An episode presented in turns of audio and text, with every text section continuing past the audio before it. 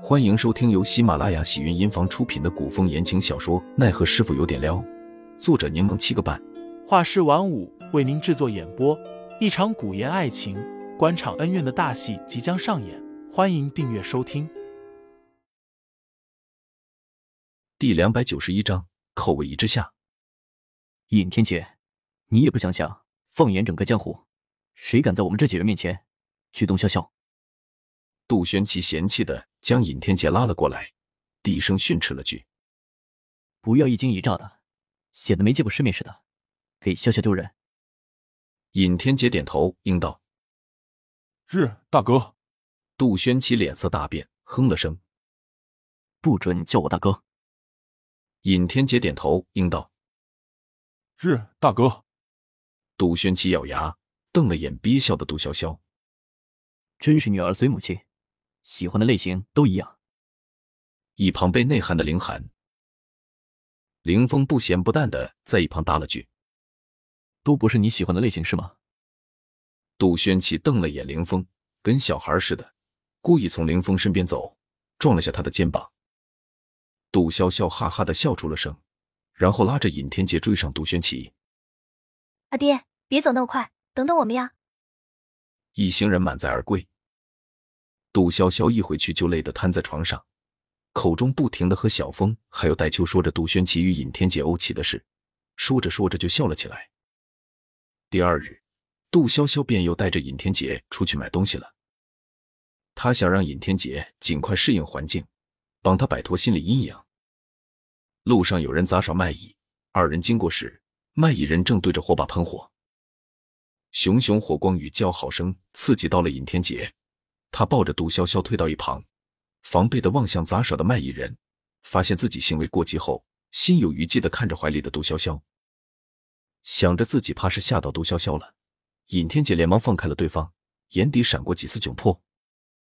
杜潇潇却笑盈盈的伸手又抱住尹天杰，拍了拍他的后背，说：“爹爹，你可真有安全感。”尹天杰有些意外，心头的紧张与不安散去，眉眼露出浅淡的笑意。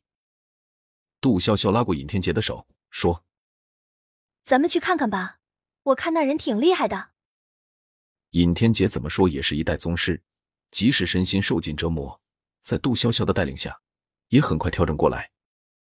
经过几天的适应后，尹天杰虽然对声音依旧敏感，但并不似之前那般战战兢兢、草木皆兵了。朝廷的动作很快，汪正与汪朝玉的案件在短短十天之内。收集了所有证据，也在此期间将汪正隐藏的所有势力连根拔除。汪正所犯下的罪行，乃是帝王最忌讳的谋反叛国之罪。然天子仁善，并未不分轻重，将所有党羽全都予以谋反重罪处置。一时间，帝都之内皆赞扬天子书信茂志，宽厚仁和，乃当世明君。杜潇潇听着众人的讨论，想着白灵听了只怕晦气的回去下毒。忍不住乐了起来。这几日，这个话题被大家吵得沸沸扬扬。此事也不知是宁侯在引导风向，还是这天子自己的本事。但上次听白灵所言，这天子绝不是个吃素的。还有两日便是除夕，杜潇潇去了趟听雨轩。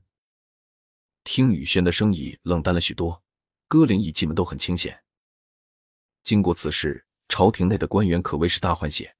天子虽然仁和，却正是立威之时，官员们都持盈保泰，小心翼翼，自然不会在这种敏感时刻出入听雨轩。小云正指挥下人们挂过年用的红绸，见到杜潇潇，直接将人领进了厢房。赵雪玉正在持香，听到小云说杜潇潇来了，立即放下手中的活儿，亲热的走过去握着杜潇潇的手，问他最近过得如何。二人一见面便有好多话要说。聊了许久，杜潇潇才想起此次前来的目的。雪玉，你要不要去我那里过年？你应该知道我现在住在哪儿吧？赵雪玉点了点头，笑着说：“潇潇，我很感谢你邀请我与你一起过除夕，但我这听雨轩内大多都是没有亲人的姐妹，我要陪着姐妹们一起过除夕，怕是不能去你那了。”哦，理解理解。杜潇潇笑了笑说。没关系，那拜年的时候咱们走动走动。赵雪玉拉着杜潇潇，语重心长的说道：“年底出了此等大事，天子说了，宫内不开年宴。虽然对我们百姓没有要求，但还是不要过于张扬了。我又不是皇亲国戚，咱们家的年夜饭也没有什么排场，不算张扬吧。”听众老爷们，本集已播讲完毕，欢迎订阅专辑，投喂月票支持我，我们下集再见。